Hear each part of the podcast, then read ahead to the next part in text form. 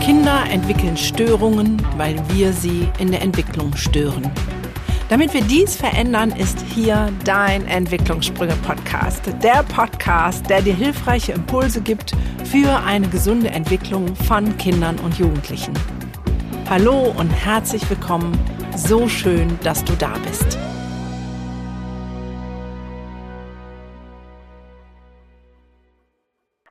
Und herzlich willkommen zu einer neuen Podcast-Folge Entwicklungssprünge. Heute wieder mit einem sensationellen Gast. Ich freue mich so unfassbar auf dieses Gespräch, mal wieder ohne diesen Menschen wirklich zu kennen.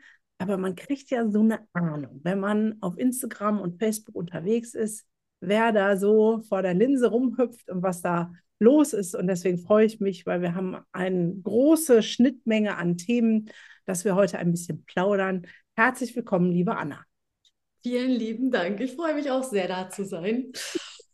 So, was verbindet uns? Die Anna hat einen Kanal, der nennt sich Nervenakademie. Jetzt könnte man denken, okay, Nerven brauchen wir alle in diesen komischen, durcheinanderen Zeiten, aber es hat ja schon etwas Besonderes auf sich. Aber bevor wir da ein bisschen eintauchen, erzähl doch mal ein bisschen, Anna, ähm, wie lebst du so? Wer bist du so als Mensch, fernab von der Nervenakademie? Also tatsächlich äh, sage ich dir eins, ich bin die tatsächlich die Nervensystemakademie. Ich bin das die hundertprozentige Verkörperung, ja. Also das tatsächlich lebe ich das. Aber gleichzeitig ähm, komme ich aus Hamburg. Na, ich bin Hamburger Dirn. Wohne mit meinem Mann auch in Hamburg, beziehungsweise nicht, es ist gar nicht mein Mann. Ich sage immer ganz salopp mein Mann, aber eigentlich ist er tatsächlich nur mein Verlobter. Schicker ja. Ring, also holla, die Waldfee. Ja, aus 1930, ja. Also ich mag ja. keine klassischen Verlobungsringe, also musste er sich was überlegen und hat, Sehr geil. hat einen antiken Ring organisiert. Sehr geil. Genau, und ähm, wir leben hier mit unserem Hund, der heißt Paul Rüdiger, Günther Horst. und ich rufe den wirklich auch manchmal in voller Länge, wenn er nämlich nicht hört. Das ist so ja. ein bisschen, ne? Wie bei Kindern, er guckt mich auch gerade an und sagt so, du redest über mich? Ja, genau, ich rede über dich. ja, wir wohnen hier so in Hamburg und was machen wir so den ganzen Tag? Ja, also tatsächlich, ich, alles, was ich tue den ganzen Tag, ist äh, das Leben durch die Nervensystembrille be betrachten und ja. durch die Traumabrille betrachten, ehrlich ja. gesagt. Also ich kann gar nicht ohne. Ja. Verstehe ich, ähm, geht, geht mir genauso. Da haben wir schon ähm, die Gemeinsamkeit. Hamburg ist auch eine Gemeinsamkeit. Ich komme zwar nicht aus Hamburg, aber meine Eltern, ich war auch oft da. So, und deswegen hört man manchmal den Schnack ein bisschen raus da von da oben mit den Dirnen und so. Sehr witzig. Und du hast letztens hast du äh, grandiose Fotoshootings gemacht am Meer, das habe ich auch gesehen. Das heißt, du magst auch das Wasser ganz gerne. Ich liebe das Wasser tatsächlich. Jetzt lachte ich gleich tot. Weißt du, wo das war? Das war nicht am Meer, das war am Hamburger Elbstrand. Und tatsächlich, wir wohnen auch direkt am Hamburger Elbstrand, also da, wo du zu Fuß nur noch hinkommst. Ja. Und dann haben wir da das Fotoshooting gemacht. Ach, guck mal an, ich dachte, du wärst am Meer gewesen. Ja, und ich, aber ich liebe auch das Meer, ich liebe das Wasser, ich, ich, ich liebe das ganz, ganz, ganz, ganz extrem. Das ist so, ich bin auch Wasserzeichen, ne? Also. Ja, ich liebe auch das Wasser, ohne Wasserzeichen zu sein.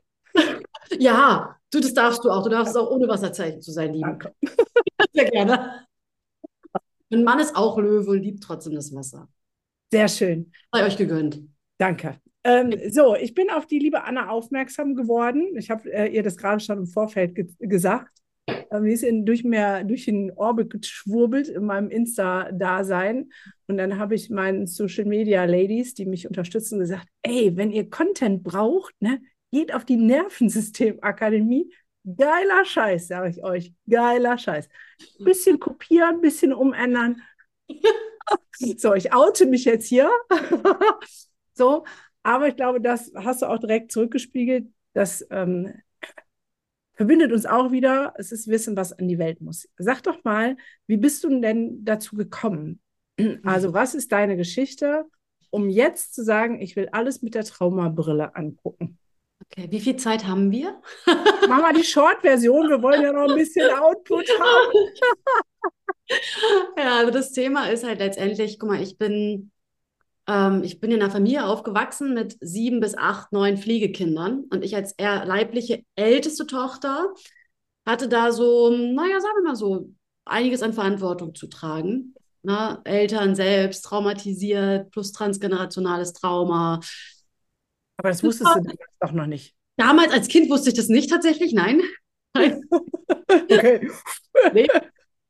Aber dann irgendwann, also ich bin, ich bin ein Mensch gewesen, ich habe ganz viel gekämpft und bin ganz viel geflüchtet. Heute weiß ich auch, warum ich so viel geflüchtet bin, einfach aufgrund, ähm, so Triggerwarnung, Achtung, äh, sexueller Übergriff in der Kindheit. Mhm. Was ich aber erst letztes Jahr überhaupt erfahren habe, dass mir das passiert ist, weil das so gut von meinem Körper, von mir abgeschirmt wurde.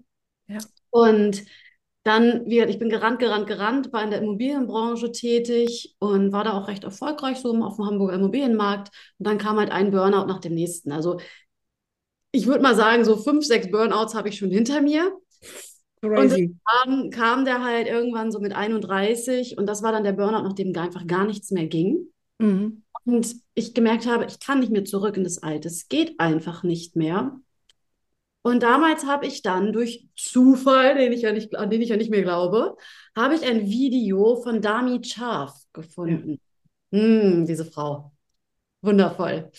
Und diese, da hat sie was von Entwicklungstrauma und Nervensystem erzählt. Und in dem Augenblick machte es in mir Klick. Und es machte so, so, so, so ein tiefes Entspannen, weißt du, so ein oh, war das in mir, wo ich so dachte, mit mir ist gar nichts falsch ja. sondern ich habe ein Entwicklungstrauma und dadurch ein stark dysreguliertes Nervensystem. Ja. Aber mit mir an, als Person ist alles okay. Ja. Das, das war so der Moment, wo ich dann so das erstmal für mich erfahren habe. Und dann habe ich angefangen, darüber zu reden, so wie ich halt bin. Ne? Wenn ich irgendwas geil finde, dann rede ich halt darüber. Dann kann ich halt auch mein, meine Schnute überhaupt nicht ja. halten. Ähm, und dann kam irgendwann so der Punkt, dass Leute mich gefragt haben, ja, aber kannst du uns das nicht auch mal erklären? Und mhm. tatsächlich ist daraus dann dieses Unternehmen geboren worden. Ich hatte niemals vor, in, also Coaching machen wir eigentlich nicht, aber nennen wir es jetzt einfach mal Coaching der Einfachheit halber. Ja. Äh, ich hatte das niemals vor zu machen. Ja. Ja, ich hatte auch niemals vor, so ein Unternehmen zu gründen mit äh, heute, ich glaube, wir sind jetzt sieben im Team, sieben Teammitgliedern. Hatte ich auch nicht vorgehabt, aber hat sich dann einfach so ergeben. Und dann war es das halt irgendwann so. Ja. Und dann ist nach und nach die Nervensystemakademie geboren worden. Ja. Also, wenn ihr es noch nicht rausgefunden habt, wir sprechen über Trauma.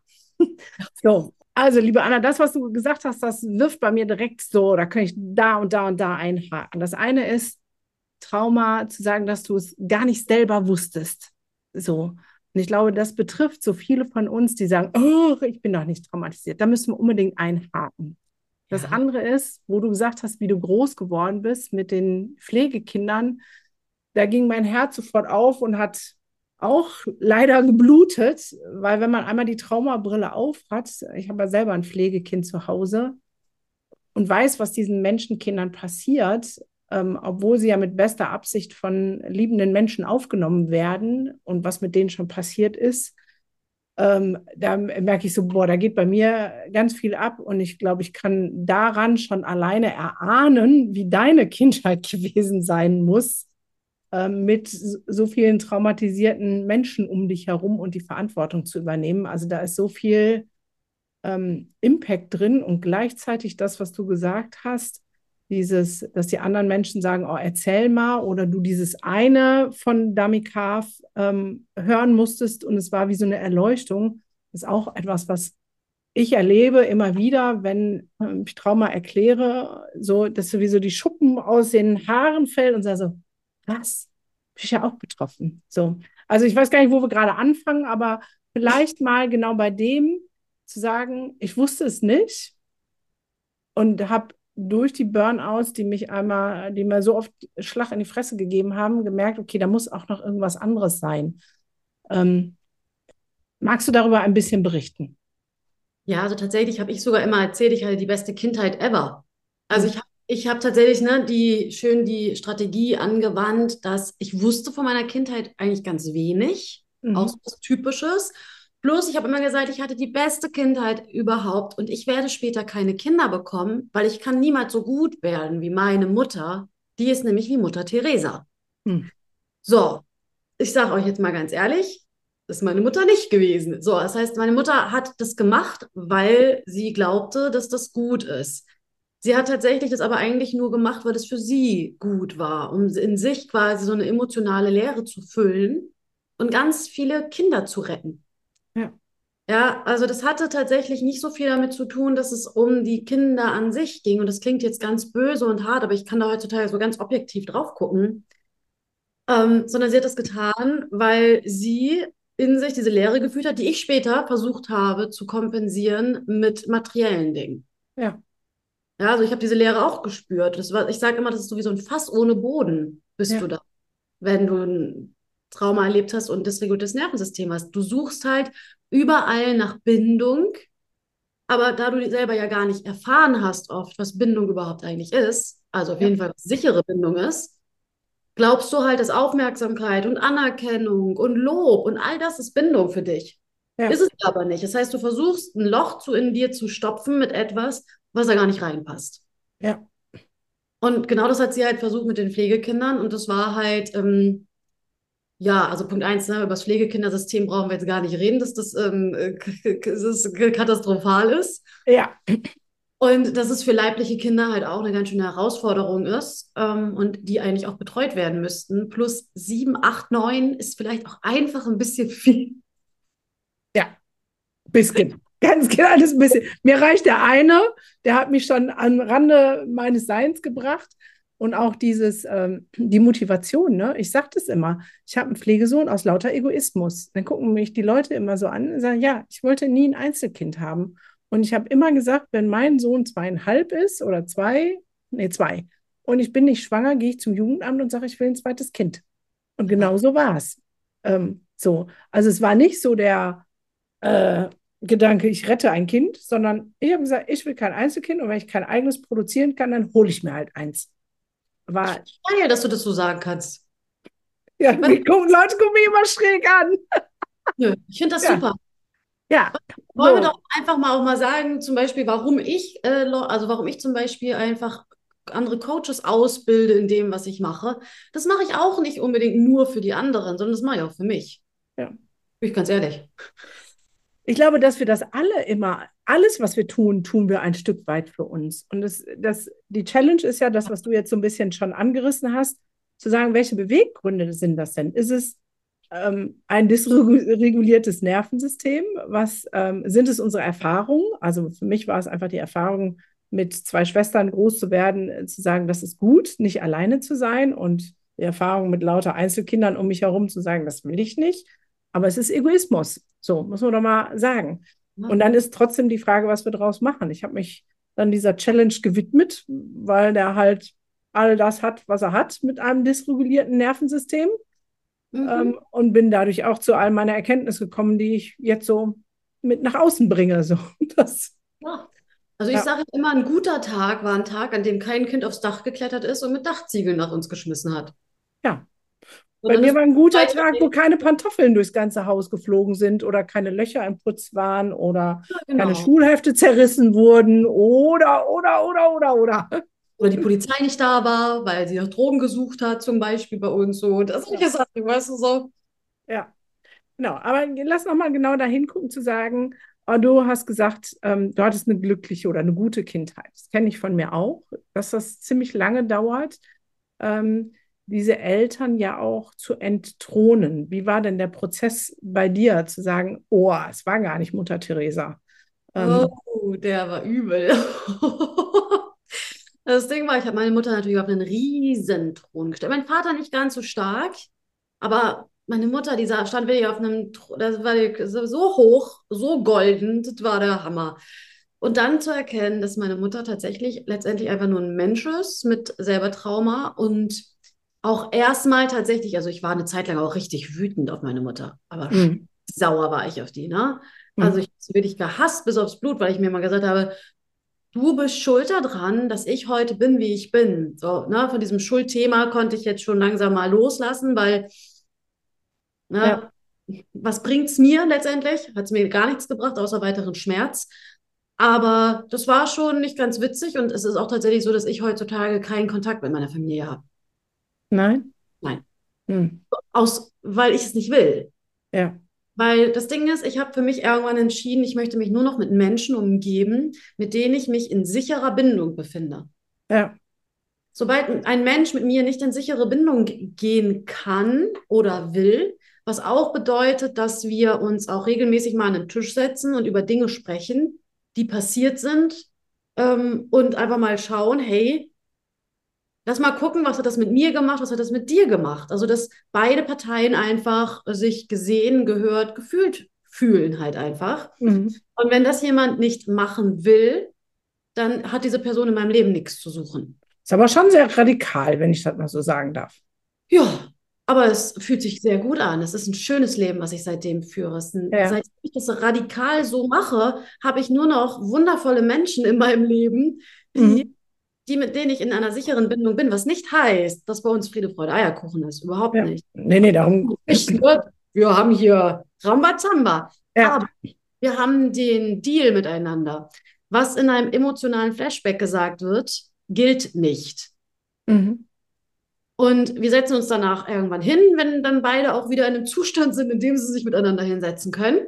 Und oft ja. ist es so, dass wir, während wir beide irgendwie emotionale Flashbacks dann anfangen schon so uns tot zu lachen, weil wir merken, was wir da eigentlich gerade tun, dass wir das eigentlich gar nicht gerade, also nicht gerade mit der Person sprechen, die vor uns sitzt, sondern mit irgendjemand aus der Vergangenheit. Ja.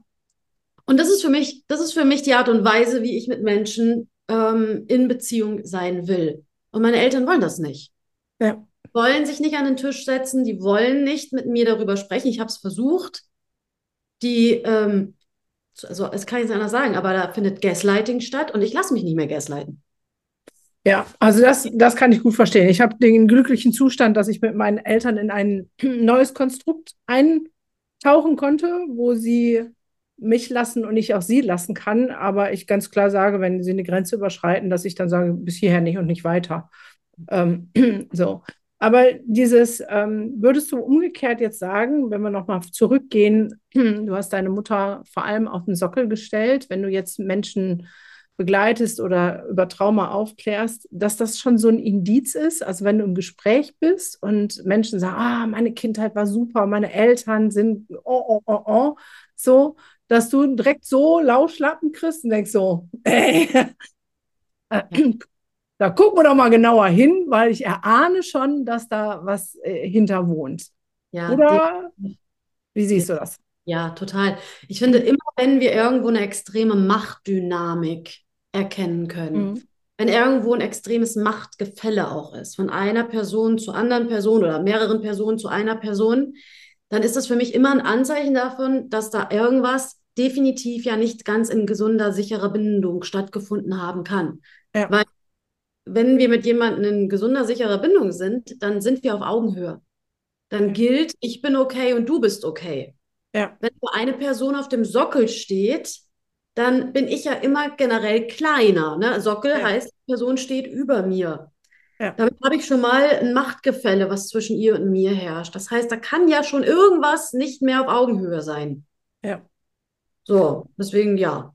Ja, ja, also ist auch meine Wahrnehmung. Von daher ähm, würde ich auch immer da, wo sowas stattfindet, hin, hingucken wollen. Aber weil Menschen dann ja ähm, diese andere Person auf den Lock Sockel stellen, ist es ja oft sehr schwierig. Was hast denn du da für einen Zugang, um dann ähm, überhaupt die Tür zu öffnen, zu sagen, lass uns doch mal da hingucken, weil dieses ähm, verherrlichen ja beinhaltet, nee, nee, also auf meine Mama, da lasse ich nichts kommen und da brauchst du mir jetzt auch nicht kommen mit, da war irgendwas, da ist ja. Mhm. Also tatsächlich, ähm, ich arbeite ja ganz viel über den Körper. Mhm. Und ich arbeite ja heutzutage gar nicht mehr mit, ähm, mit, mit Privatklienten quasi, sondern ich ja. bilde ja nur noch aus. Ja. Dort ne, bringe ich den auch bei, wie mache ich denn das eigentlich? Und letztendlich ist es immer der, der einfachste Ansatz ist letztendlich immer, es erstmal über den Körper wahrzunehmen. Was ist in meinem Körper? Wenn, was passiert in meinem Körper, wenn wir über meine Mutter sprechen, über meinen Vater sprechen, über sonst wen? Weil wenn die Menschen anfangen zu lernen durch die Arbeit mit mir, dass sie ihrem Körper wieder vertrauen können ja. und glauben können, was da stattfindet, also dass sie den Nervensystemzuständen ihres Körpers unverhandelbar glauben können, und das mit irgendwelchen anderen Dingen schon erfahren haben. Und dann kommt wieder das Thema Mutter.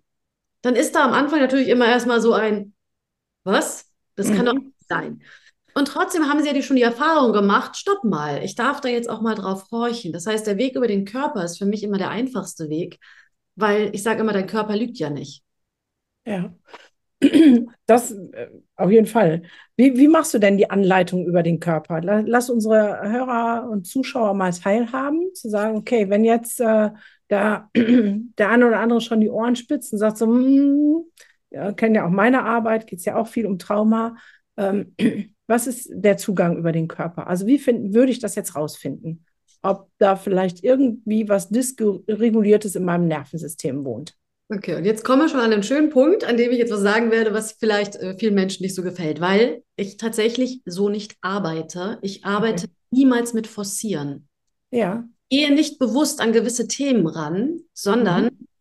es geht immer darum, wenn du etwas forcieren musst, dann ist dein Körper noch gar nicht so weit. Dann ist dein System noch gar nicht so weit, das gerade freizusetzen. Okay was, alles, was sich jetzt gerade zeigen, also alles, was du jetzt gerade halten und regulieren kannst, kommt von alleine. Genau dann, wenn es soweit ist. Weil du irgendjemand irgendwas sagt, weil du irgendwas siehst, ne, weil irgendwas da ist, was dieses Unbewusste ins Bewusstsein bringt. Was aber jetzt so wahnsinnig wichtig ist, ist zu verstehen, dass wir erstmal lernen dürfen, Dinge überhaupt regulieren zu können. Das heißt, wenn ich durch Trauma und gerade durch Entwicklungstrauma niemals gelernt habe, wie überhaupt Entspannung funktioniert, wie auch eine Dynamik und Flexibilität in meinem Nervensystem funktioniert, mhm. darf ich als allererstes erstmal, also ich fange immer erstmal an mit Sicherheit. Mhm. Es klingt unsexy, aber Sicherheit ist die Basis von allem. Das heißt, sich erstmal in Sicherheit zu spüren über den Körper. Dann Flexibilität und Dynamik im Nervensystem. Und alle Leute jetzt schon so, verdammt, das dauert so lange. Ja, das kann ein bisschen dauern. Und wenn ich dann ausreichend Regulationskapazität habe mein Nervensystem nicht mehr wirklich ganz starr ist, sondern wieder beweglich ist, wieder dynamisch reagieren kann auf das, was passiert, dann wird sich von ganz alleine alles Mögliche zeigen. Das heißt, ich saß zum Beispiel heute sech, sechs Stunden, glaube ich, saß ich heute im Ausbildungscall schon. Ja. In der Gruppe. Und alleine dadurch, dass ich da sitze und Dinge sage und erzähle, mhm. wird Unbewusstes bei denen bewusst. Und in ihrem Körper passiert etwas. Ja, aber das ist ja genau das, was ich, äh, das letztendlich, was ich meinte, dass wir hier sprechen. Und ich glaube, dass ähm, der ein oder andere oder die ein oder andere durch unser Gespräch so, ah, da wird was bewusst. So, ja. da ist jetzt die Frage, wie, wie verquicke ich das mit dem Körper, um da vielleicht zu, zu spüren oder die Bestätigung zu haben, ah, da ist jetzt wirklich was nicht in Ordnung. Die Frage ist ja immer, was wird in meinem Körper dadurch ausgelöst? Also, mhm. Also, was passiert in meinem Körper? Geht mein Herzschlag vielleicht hoch? Mhm. Werden meine Hände schwitzig? Ähm, wird meine Atmung flacher? Oder aber wird mir plötzlich eiskalt? Habe ich gerade das Gefühl, dass ich schlafen gehen will? Habe ich gerade das Gefühl, dass ich mich nicht mehr wirklich bewegen kann? All das sind ja verschiedene Indizien für verschiedene Nervensystemzustände, mhm. die mir ganz genau zeigen, oh, Anna redet über das und das Thema und mein Nervensystem versetzt meinen Körper vielleicht jetzt gerade in einen Freeze. Ja. Also in eine Immobilisierung meiner Mobilisierung. So, ich kann mich also quasi, ich habe das Gefühl, ich kann mich nicht mehr richtig bewegen. Dann weiß ich, dass mit diesem Thema irgendetwas in mir mal passiert ist, was absolut überfordernd war und was, mein, was ich nicht regulieren und halten konnte. So, das ist erstmal der erste Punkt. Ja, also wäre der erste Punkt im Prinzip, dass wir mit erhöhter Achtsamkeit durch die Welt laufen, um ja. zu, zu merken, okay, wenn jetzt irgendwas passiert und mein Nervensystem reagiert, dass ich da, ich sage jetzt mal einfach nur, erstmal nur die Achtsamkeit wahrzunehmen, ah, da habe ich eine Baustelle. Ja. So. Ja. Also ich, ich, ich sage das immer so, ähm, mal äh, ein ganz blödes Beispiel. Ähm, man sagt ja, ähm, eine Reaktion dauert maximal 90 Sekunden eine, und danach ist es eine bewusste oder unbewusste Entscheidung. Also wenn äh, ich Auto fahre und mich schnibbelt einer und ich rieche mich kurz auf, ist es völlig normal. Wenn ich aber mich den Rest der Autofahrt, der noch drei Stunden dauert, ähm, aufrege, und mein Nervensystem die ganze Zeit ähm, auch einfach nur Ärger produziert, dann kann ich sicher sagen, dass ich ein Thema habe.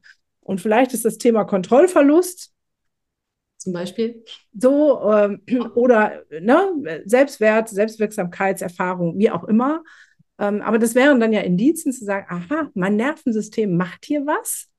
Ähm, und es macht es aus einem guten Grund. Richtig. Genau, das ist tatsächlich so das Thema, was immer dahinter steht. Ne? Alles, was passiert, ist richtig. Ja. Das, was dein Körper macht, ist absolut 100% richtig. Ja. Weil natürlich manchmal reagierst du nicht auf das Hier und Jetzt, wie dieses Autofahrbeispiel ähm, zum Beispiel. Ja. Das könnte man ja jetzt als emotionalen Flashback einfach ähm, einkategorisieren. Ja. So, und das heißt, diese Person, dieser Autofahrer, würde ja jetzt nicht mehr auf die Person reagieren, die sie geschnitten hat, sondern auf jemanden von früher, der vielleicht seine Grenzen überschritten hat. Genau. So. Und würde jetzt ein Gefühl ausleben, was damals vielleicht nicht möglich war auszuleben und würde gleichzeitig vielleicht in einen Fight-Zustand des Nervensystems gehen. Das heißt, es wäre mit extrem massiver mit massiver Energie und Mobilisierung im Körper verbunden. Ja. Also einfach zeigt, hey, ich habe mal überlebt durch Fight. Ja. Mehr macht es eigentlich letztendlich nicht. Und wenn wir es schaffen, dass das Wahrnehmung, dass die Körper, dass unsere Körperwahrnehmung für uns wieder sicher ist, und genau da sitzt ja das Thema. Ja. Dass, dass wir gerade, wenn wir Trau also Trauma und auch frühes Trauma erlebt haben, dass unser Körper für uns kein sicherer Ort mehr ist. Mhm dass unsere Körperwahrnehmung für uns oft einfach selbst, also wir können, der Mensch kann sich durch Gedanken, aber auch durch Innenwahrnehmung selber triggern. Ja. Das ist ja das Thema. Das ist ja so, so krass einfach, das Ganze. Das heißt, wenn ich es schaffe, dass mein, dass mein Körper wieder zu einem Safe Space wird, dass meine Empfindungen, meine Gefühle Step by Step für mich sicher werden. Also mein Nervensystem dadurch nicht mehr in Fight Flight, in Freeze, in Shutdown, in Collapse geht. Dann kann ich es auch einfach wahrnehmen, wenn das irgendwas passiert und ja. kann dann bewusst werden, oh, okay, mal gucken, was ist denn das jetzt hier gerade? Ja. Das ist natürlich eine Challenge, weil ähm, da bin ich jetzt gespannt, wie, wie du das siehst, obwohl ich es mir schon fast denken kann. Du hast jetzt von dir selber gesagt, okay, meine Kindheit war eigentlich vermeintlich geil und dann hast du festgestellt, ach scheiße, es geht sogar um, um äh, Missbrauch in gewisser Form. Ähm, wie würdest du denn sagen, ist jeder von uns irgendwie traumatisiert oder gibt es nur das große, schlimme Missbrauch und äh, Vernachlässigungsdings. Nee, also tatsächlich, ich sage nicht, dass jeder Mensch traumatisiert ist, aber mhm. meiner Meinung nach, gerade in Deutschland sind so wahnsinnig viele Menschen wirklich traumatisiert, beziehungsweise leiden an Traumafolgestörung, weil Trauma ist ja nicht schlecht. Trauma ist ja eigentlich letztendlich großartig. Ne? Trauma lässt uns überleben. Und das Thema ist, Trauma können wir verarbeiten. Also ich meine, als wenn die Natur so ein hochintelligentes biologisches System wie Trauma entwickeln würde und dann ohne ähm, da wieder aussteigen zu können. Also das, das entwickelt uns als sowas doch nicht, damit wir überleben und dann elendig an den Folgestörungen verrecken. Das macht ja keinen Sinn.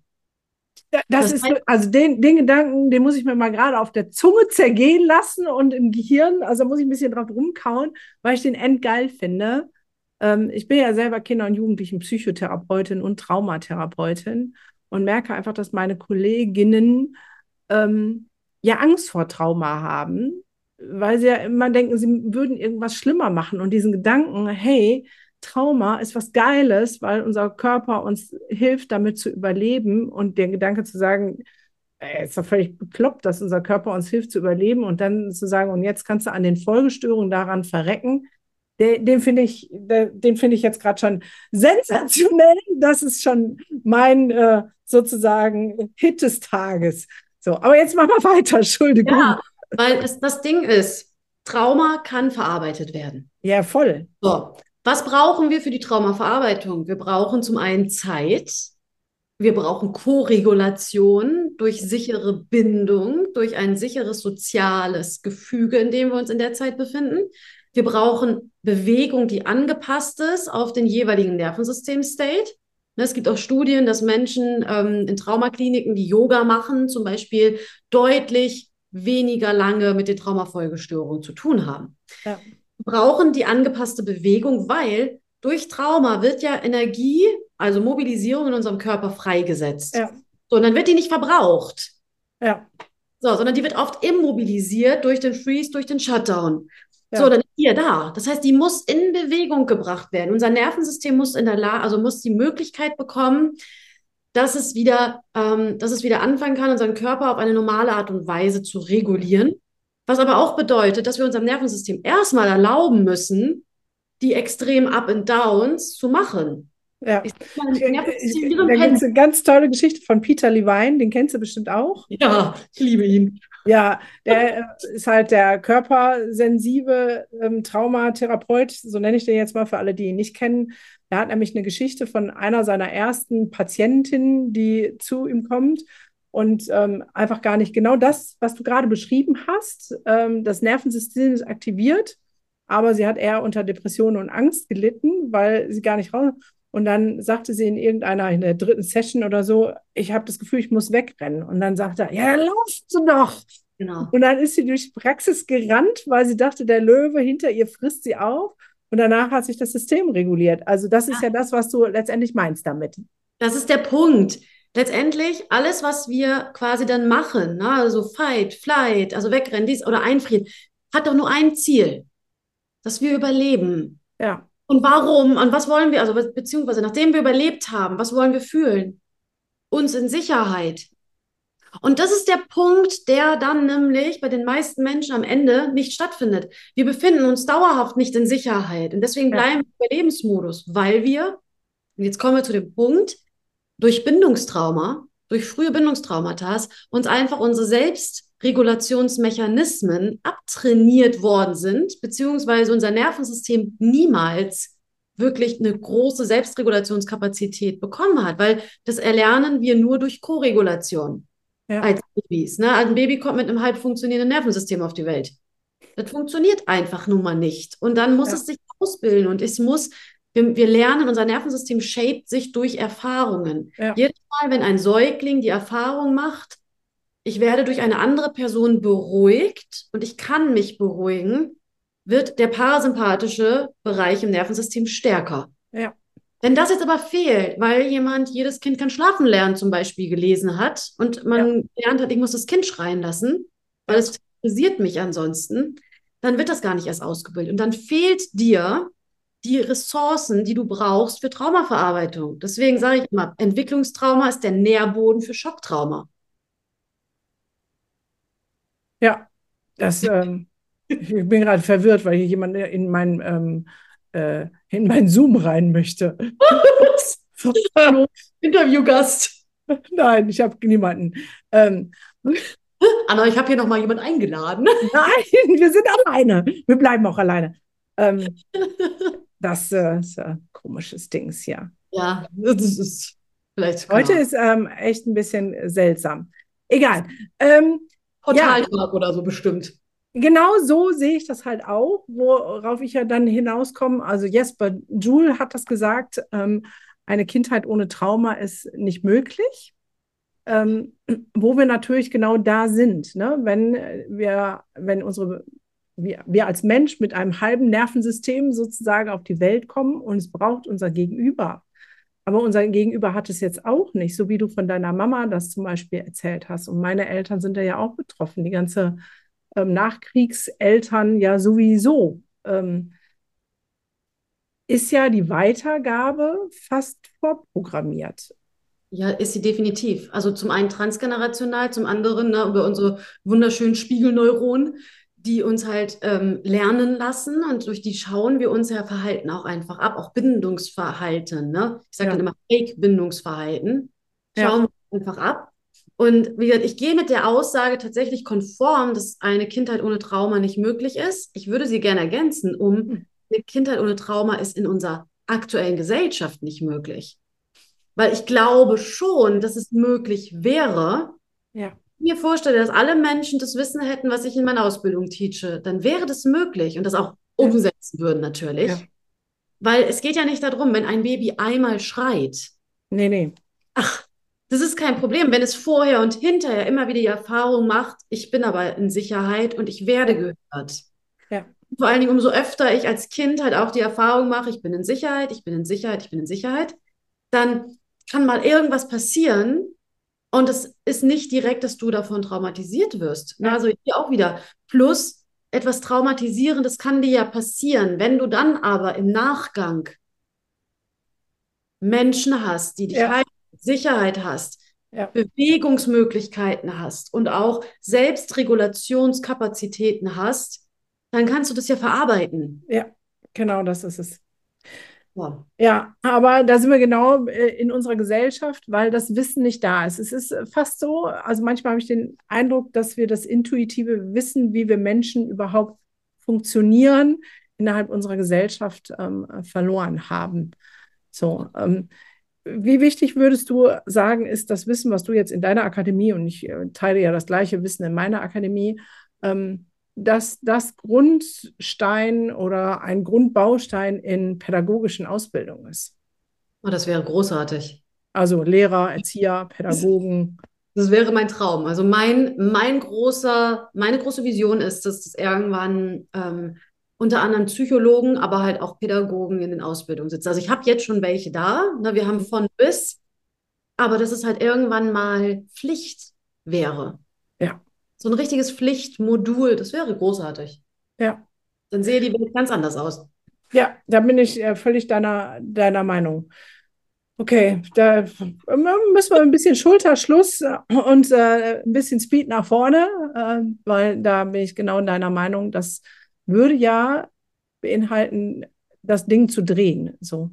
Das Problem in meinen Augen ist, dass ja wir in so einer Spirale leben. Also die unsere Uroma und Oma, die haben es ja schon gelebt und weitergegeben und ähm, irgendwann muss es ja durchbrochen werden, dieses Erleben von Dysregulation, damit es anders werden kann. Und dazu braucht es einfach mehr Menschen, die das verstehen. Und solange man in der Spirale drin ist, ist ja auch die Wahrnehmung nicht dafür da. Ich ähm, habe oft noch Menschen, die sagen, ja, aber mein Kind ist nicht traumatisiert, das, das, ähm, das wurde nicht geschlagen oder vergewaltigt. Also wo es immer noch im Denken ist, Trauma passiert nur da, wo was richtig Schlimmes passiert, wo es um sexuelle oder auch körperliche Gewalt geht. Aber Trauma passiert ja genau an den Punkten, wie du sagst, Bindung, ganz wichtiges Thema und Sicherheit. Da sind wir bei unseren psychischen Grundbedürfnissen und nicht unbedingt nur bei Gewalt. Ja, und auch bei Essen und bei Schlafen und bei Bewegung. Also auch im Bereich Autonomie. Ne? Auch da Ja. haben wir halt ganz viel Trauma, was dann halt passieren kann, wenn, wenn ein Kind ähm, sich entscheiden muss zwischen Autonomie und Bindung. Ja. Und das eine haben kann. Auch da haben wir wieder ein wunderschönes Traumapotenzial letztendlich. Also die Menschen, die jetzt denken, so wunderschön, naja, aber Ja. letztendlich, wenn man das macht wie wir, ich glaube, irgendwann, ich, also ich schaue auf Trauma und denke mir immer, wie wunderschön und magisch das doch ist. Weil es das ist letztendlich, Ja. weil ohne das würdest du heute ja nicht hier sitzen. Also du und ich jetzt, aber auch Ja. alle anderen Menschen, die jetzt vielleicht zuhören. Deswegen, ich finde immer, wir dürfen das halt auch einfach diese, auch diese Selbstschutzstrategien, die wir da anwenden, die dürfen wir ehren. Ja, voll. Ist ein, ist ein Überlebensmodus so, ne? Also ich, äh, das, was du gerade gesagt hast, ist zum Beispiel Bestandteil meiner Kindheit. Ich konnte mich entscheiden zwischen Autonomie oder geliebt werden und ähm, habe mich ähm, für geliebt werden, wie auch immer das dann aussah, entschieden und habe meine Pubertät äh, mit 36 durchlebt. So, weil dann ich innerlich und äußerlich genug Bindung und Stärke hatte, zu sagen, okay, jetzt kann ich die Autonomie mir erkämpfen und meinen Eltern mal sagen, hier. So. Aber es hat so lange gedauert. Und ähm, entwicklungspsychologisch war ich 20 Jahre zu spät. Ja, das äh, kenne ich auch ein bisschen, das Thema. Ich denke manchmal, also ich habe manchmal noch einige Anteile in mir, die äh, im Teenageralter hängen geblieben sind und die sich dann manchmal benehmen wie, also manchmal dreijährige, vierjährige, sechsjährige Anteile, die sich auf den Fußboden schmeißen und ich schmeiße mich dann auch auf den Fußboden. Ja, also heutzutage Selbstausdruck, für mich Selbstregulation Mhm. und ich erlaube mir jeglichen Selbstausdruck. Ja, Und mein Mann denkt manchmal nur so, mit wem lebe ich in diesem Haus? Aber er akzeptiert es, dass ich mich einfach auf den Fußboden schmeiße, mit den Füßen und den Händen auf den Boden äh, schlage und äh, mich benehme wie seine äh, fünfjährige Tochter. ja, okay, geil. Aber da hast du ähm, vorhin was gesagt, so als du sagtest, mit welchen Menschen willst du dich umgeben, nämlich mit denen, die ähm, im Prinzip ähm, auf Bindung auf Augenhöhe und du hast es daran festgemacht zu sagen, okay, wenn ich im sozusagen dysregulierten Anteil völlig daneben bin, dass der andere das sieht. Und wie hast du es gesagt? Das zählt nicht. Das wird nicht gewertet. Das genau. Wer im emotionalen Flashback irgendwas sagt, das gilt nicht. Emotional, genau. Da, das finde ich ziemlich geil, weil wir bei uns nennen das die Haltung des guten Grundes und sagen, okay, jedes Verhalten hat einen guten Grund und nicht sich immer selber angegriffen fühlen und direkt darauf einzusteigen. Aber zu sagen, ähm, äh, alles, was im emotionalen Flashback ähm, passiert, wird nicht gewertet, finde ich auch ziemlich geil. Weil das Ding ist doch einfach, mein Mann redet doch dann nicht mit mir und ich rede auch nicht mit ihm, sondern wir reden mit irgendjemand aus der Vergangenheit. Warum sollte ich auch nur einen Hauch des Ernst nehmen, was er da zu mir sagt, egal was er zu mir sagt? Ja. Weil er redet nicht mit mir. Also warum sollte ich mich angegriffen fühlen? Ja, aber dahin zu kommen, dieses Bewusstsein ja. zu bekommen, das war ein langer Weg. genau, und dann auch die Freiheit zu haben, weil oft ist es ja, dass es dann Ping-Pong spielt. Ne? Also ich sage jetzt mal, bei deinem Mann oder bei meinem Mann ist es irgendwie ein Anteil von, keine Ahnung, vor 30 Jahren, 40, 50 Jahren, äh, ne? irgendein kleinen Kindanteil, aber der trifft ja auf einen vielleicht verletzten Kleinkindanteil bei mir. Ja. Und dann spielt das ganze Ding Ping-Pong. Ja. Und dann und, unterhalten sich der Sechsjährige und die Zwölfjährige oder wie auch immer äh, und machen da irgendwie so einen kleinen, kleinen, kleinen Kleinkrieg. Richtig. Und auch das machen wir manchmal hier. Ne? Also das ist nicht so, dass das nicht stattfindet. Und manchmal fällt uns das nach ein paar Minuten auf, dann gucken wir uns an. Heute war zum Beispiel so ein Punkt, in der Mittagspause sind wir kurz in den Stall gefahren, weil wir haben gerade ein krankes Pferd. Sind wir kurz in den Stall gefahren und dann kam auch, habe ich irgendwann, wir beide uns kurzzeitig so, und dann guckt er mich an, fängt an zu lachen. Und ich aus dem Autobot lache und wir beide so, okay, alles klar, gut, das war jetzt ja schon wieder sehr witzig, das Ganze. Ja. Was brauchen wir dafür? Wir brauchen dafür ja letztendlich, brauchen wir dafür einfach Regulationskapazitäten. Ne? Die Fähigkeit, also zum einen die Sicherheit, es ausdrücken zu können, ohne Angst davor haben zu müssen, dass er mich verlässt. Ja. Das aber, zum einen. Ja? Genau, aber da sind wir ja beim wichtigen Thema, gerade in diesen Zeiten. Das hast du jetzt ganz oft gesagt, was wir brauchen, ist Sicherheit. Ja. Ähm, und das ist ja in diesen Zeiten, in denen wir gerade leben, nicht so das Vorrangigste, was zur Verfügung steht. Ja, aber wir können Sicherheit auf Nervensystemebene kreieren und zwar immer, egal wo wir sind. Okay, dann erzähl uns, wie das geht. ich bin voll deiner Meinung, aber ich äh, versuche ja immer so die Sicht ähm, von anderen damit reinzunehmen, zu sagen, okay, wo könnten die gerade hängen? Und ich glaube, das ist so, ah, unsicher und Beruf und wie kann das alles weitergehen? Ich kriege ja ganz viele Rückmeldungen auch okay, wie kreieren wir in unserem Nervensystem Sicherheit, auch wenn es außen irgendwie total scheiße ist? Ja, und das ist halt ganz spannend, weil es gibt halt sicher und Sicherheit für unser Nervensystem. Ja. Sicher ist das, was bekannt ist. Mhm. Sicher sind Automatismen. Sicher sind auch Dinge, auf die du gar kein, also die du nicht gut findest, aber die halt einfach für dich haben schon mal überleben lassen. Also Trauma-Responses sind auch für dich sicher, ja. aber keine Sicherheit. Ja, sicher, weil es, weil es ähm, gewohnt, etabliert ist, weil ich es kenne und sich, auch wenn es kacke ist, trotzdem irgendwie gut anfühlt. Das ist ja der Grund, warum, ich sage jetzt mal, Frauen auch bei gewalttätigen Männern bleiben, weil es ist sicher. Man weiß, was ist zwar scheiße, aber man weiß zumindest, was kommt. Wenn ja, man nach Hause kommt, kriegt man auf einen auf die Fresse und das ist auch eine Form von, es ist sicher. Genau, genau. ich habe auch lange Zeit gesagt, so ne, im Kriegsgebiet, also Beziehung gleich Kriegsgebiet, kenne ich mich gut aus, da fühle ich mich sicher. Ja. Aber in einer sicheren Bindung, also eine echte sichere Bindung, da in der Beziehung, in der es gut läuft, boah, da bin ich mal weggelaufen, weil das wusste ich nicht, wie man sich da verhalten soll. Okay, das heißt, wie kommen wir denn zu einer Sicherheit des Nervensystems? Ja, und da ist es ganz spannend, einfach mal ähm, zu schauen, unser Nervensystem hat quasi, also unser Nervensystem zieht Informationen aus den Umgebungsreizen und aus den Innenreizen. Ne? Also Interozeption ist quasi alles, was im Innen so ist. Exorozeption, alles, was im Außen ist. Also was ich über meine Sinne wahrnehmen kann, über meine Augen, Nase, Gehör, aber auch über meine Haut, über den, also was ich ertasten kann oder was ich spüren kann auf der Haut. Aber genauso mein Herzschlag, all das beeinflusst, was mein Nervensystem so veranstaltet. Mhm. Es gibt es gewisse Signale, gewisse Reize, die stehen einfach für Sicherheit auf Nervensystemebene. Das ist evolutionär so angelegt. Und mhm. das ist, und jetzt kommen wir wieder zu dem Thema, bei einem Menschen ohne Bindungstrauma ist es die menschliche Stimme. auf der einen Ebene. Und zwar nicht die menschliche Stimme, die schreit, sondern Ja. Wiegelieder. Der Ja. Klang von Wiegeliedern ist für unser Nervensystem so ein Signal von Sicherheit, so ein Singsang in der Stimme. Ja, auch das. Dann eine ruhige, ruhige Stimme. Generell auch so Hintergrundrauschen, also dieses Murmeln, wenn Menschen sich unterhalten auf eine nette und freundliche Art und Mhm. Weise. Das schafft Sicherheit für unser Nervensystem, außer es ist durch Bindungstrauma für uns als unsicher belegt. Dann würde es sich aufheben.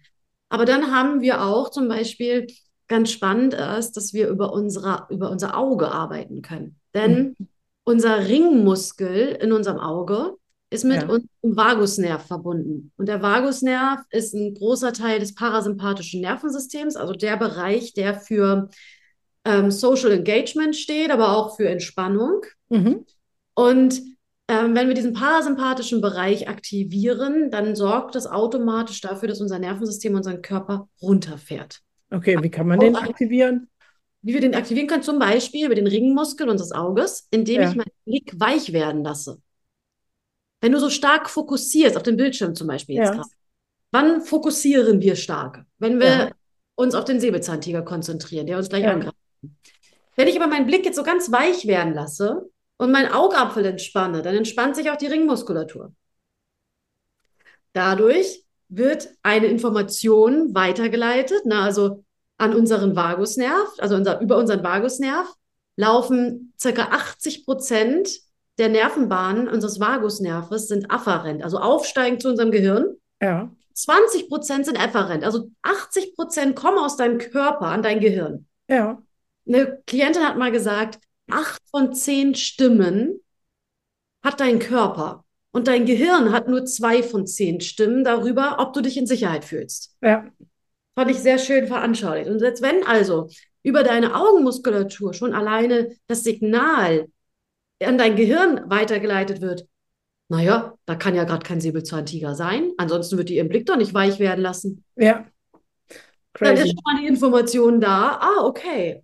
Ja, Mhm. das ist zum Beispiel eine Sache. Dann, sobald wir aufhören, unseren Kiefer aufeinander zu pressen und Mhm. unsere Kiefermuskulatur lockern, indem wir wirklich mal so den Mund hin und her bewegen oder die Kiefermuskulatur massieren, auch hier wieder.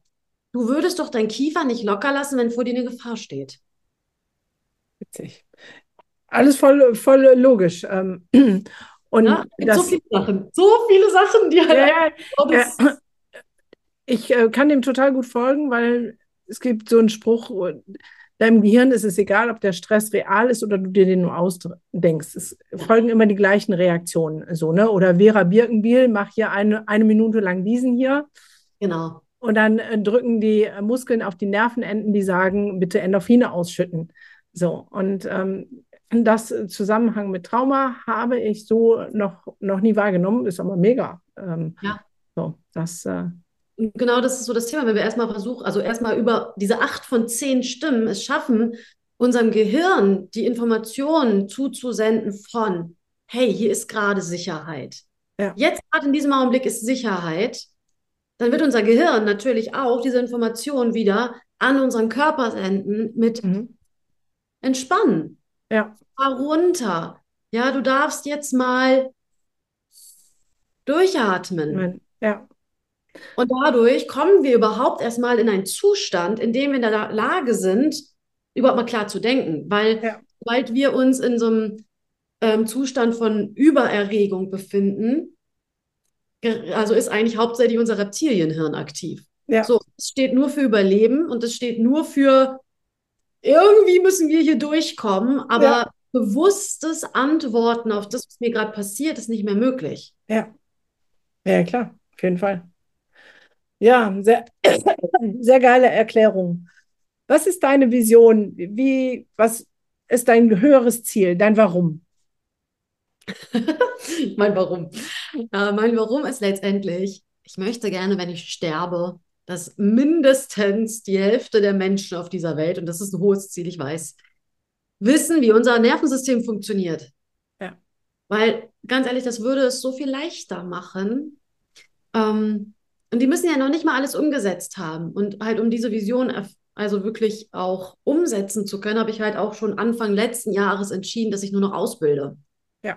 Und dass ich halt, ne, dass meine Mitarbeiter Live-Coaching machen und ich nur noch Coaches, Mentoren, Anwälte, Psychologen und äh, whatever. Wir haben Pädagogen mit da drin sitzen, einfach ausbilde und das wirklich den nahe bringen, wie das funktioniert, Ja. die dann das wieder weitertragen. Weil eine Welt mit Nervensystemwissen und Traumawissen wäre halt ähm, eine ziemlich viel geilere Welt. Mach mal, spinn mal rum. Wie meinst du, wird die dann aussehen? Oh mein Gott, stell dir mal vor, alle Menschen wären wie mein Mann und ich und würden sagen, was du in einem emotionalen Flashback sagst, das gilt nicht. Ja. Wir hätten eigentlich, also letztendlich, ne, wir hätten kaum noch irgendwelche Kriege untereinander, miteinander, weil ne, dieses immer im Fight sein, es ist ja, Ja. letztendlich so, wenn du Trauma erlebst und das nicht in Kontext gesetzt wird, dann wird das zu deiner Identität. Ja. Das heißt, du denkst irgendwann, ich bin ein Kämpfer, Mhm. ich muss hier kämpfen. Dabei ist das nur eine Traumafolgestörung. ja. Wenn ich mir jetzt vorstelle, die Menschen würden nicht mehr wegrennen und hätten als Identität nicht mehr, dass sie vor Dingen wegrennen müssen, dass sie nicht mehr über, dass sie Dinge nicht mehr bekämpfen müssen, verurteilen, bekriegen, kontrollieren Ja. oder halt einfach einfrieren, wenn es ihnen zu viel wird. Ja. Prokrastinieren, sich betäuben mit Alkohol, Essen und was es noch so alles gibt.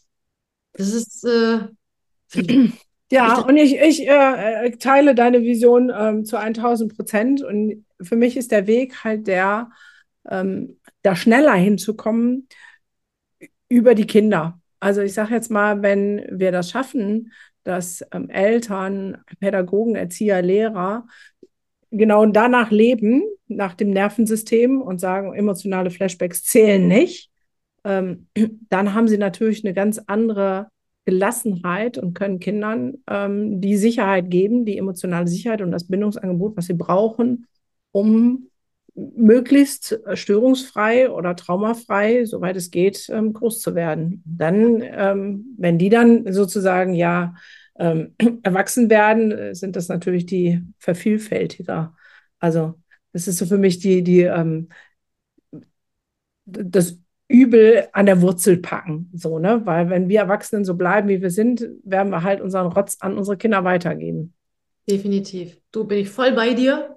Ja. Mega gut. Mach weiter. ja, wir haben mal beide, ne? Ich meine, da muss ja, Ja. ja, Du, muss, also ich höre niemals auf damit. Mein Mann hat gesagt, falls du nicht mehr über das Nervensystem reden darfst, dann gehst du ein. Ich so, ja, das definitiv. Das geht Ja. nicht. ja, äh, genau. Bei mir ist es genau das Gleiche. So, wenn ich nicht über Trauma reden darf und das, was das mit unseren Kindern macht, dann ähm, gehe ich nicht ein, dann suche ich andere Wege. So, also Benutze ich ein anderes Wort. Genau. Falls, falls Sie Trauma oder Nervensystem oder irgendwas verbieten sollten, dann nehmen wir einfach andere Wörter. Ich sagen, wir denken uns irgendwas aus, aber nicht mehr drüber reden ist einfach nicht, ähm, ist Ist, einfach keine, ist keine Option. definitiv nicht. Okay, das heißt, wenn jetzt jemand angesprochen ist und sagt, ähm, geiler Scheiß, will ich mehr von, du bildest aus und das ist auch erstmal unabhängig von der Grundausbildung, ähm, Ja. wer zu dir kommen kann. Ähm, wie gesagt, der Insta-Kanal von der lieben Anna ist großartig. Ich würde den Content einfach eins zu eins so klauen und äh, bei mir wieder posten. Darfst du gerne machen. So, ähm, weil es einfach saugeil erklärt ist. Also wie ähm, unser Gehirn funktioniert, was im Nervensystem los ist. Ähm, so, also guckt da rein und ähm, saugt das Zeug in euch auf. Und wenn ihr Bock habt, hast du auch schon ein Buch geschrieben? Nee, immer noch nicht, aber ich ähm, müsste dann jetzt mal dringend. Also ich werde ungefähr dreimal die Woche gefragt, aber ja, Ja. ist, ähm, ich diesen Sommer. Habe ich zwar letzten Sommer auch schon gesagt, aber dann war irgendwie so viel anderes. Aber Ja. ja, ich, ich will unbedingt. Ja, also ist einfach gut, ähm, um. Also wenn hier jemand dabei zuhört, der einen Verlag oder sowas hat, ne, dann schickt mir nichts. Ja, mein Verlag, daran äh, scheitert es nicht. Ich habe ja schon zwei Bücher raus. Äh, also Ja. dich zu verknüpfen zum Verlag ist nicht das Thema. Schreiben, Baby, schreiben. Okay, also mit Schreiben habe ich kein Problem tatsächlich. Das Okay, wir, äh, wir reden am Ende nochmal, wenn hier, wenn wir, wenn wir hier die Location geschlossen haben. So, ihr, ihr, merkt schon, das ist hier mehr, als ob sich zwei alte Freundinnen äh, unterhalten, die sich aber gerade erst kennengelernt haben. So, ähm, ich finde ähm, dieses Format so geil, einfach um solche Menschen wie dich kennenzulernen. Ich feiere das extrem und freue mich über das, was du in die Welt bringst. Und äh, ja, würde jetzt sagen, du darfst jetzt noch so ein ähm, Schlussplädoyer-Wort, Herzenswunsch raushauen ähm, und dann äh, machen wir vielleicht noch mal einen oder so. Keine Ahnung. Ich habe einfach Bock, mit dir zusammenzuarbeiten, könnte ich an der Stelle immer, schon. Immer gerne. Du weißt ja, ich höre mich auch gerne selber reden. auch eine Gemeinsamkeit. Ich auch. Danke. Aber ich finde, wir haben das gut hinbekommen. Ne? Dafür, ja, voll. Ich gerne selber reden hören. Also ich finde, das war ein ausgeglichen, also hohe Reziprozität. Ja. Du ähm, kannst eindeutig besser mit den Fachbegriffen um dich schmeißen. Das könnte ich mal, da sage ich mal Chapeau. Bei Reziprozität werde ich verdeutlicht verlangsamt. du, weil ich die andauernd übe, diese Worte. Ich habe so. immer so ein Wort pro Ausbildung, was ich übe. Also Homoestase, was ja. am Anfang, dann irgendwann Reziprozität und so. Ah, witzig, Wenn du das ja. andauernd sagst, dann lernst du das irgendwann. Dann bist du irgendwann so, Okay, okay, dann übe ich einfach nochmal. Ja, so, jetzt, liebe Anna, ringfrei für dich. Was soll die Welt gerade noch von dir unbedingt ähm, hören? Was ist dein Anspruch, Ausspruch? Was möchtest du jetzt gerade noch loswerden?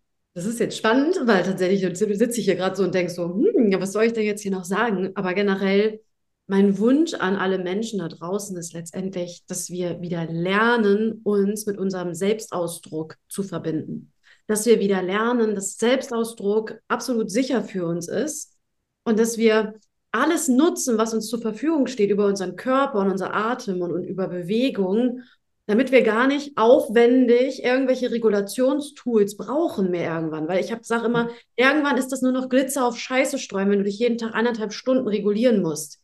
Ja, sondern es geht einfach darum, dass du, dass du dich sowieso, dass du Regulation bist über ja. deinen Selbstausdruck.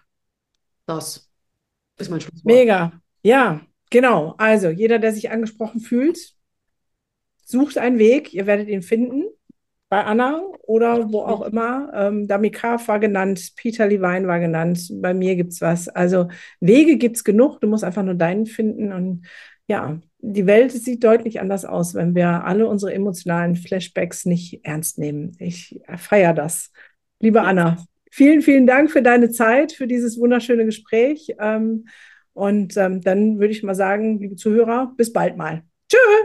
Danke. Tschüss. Und auch in der nächsten Podcast-Folge gibt es wieder krassen Input für den nächsten Entwicklungssprung. Und denk immer daran, Wachstum findet immer außerhalb der Komfortzone statt. Und Kinder sind von Hause aus schon großartig. In diesem Sinne, bis zur nächsten Folge von deinem Entwicklungssprünge Podcast. Du willst nichts verpassen? Dann abonniere noch jetzt diesen Podcast.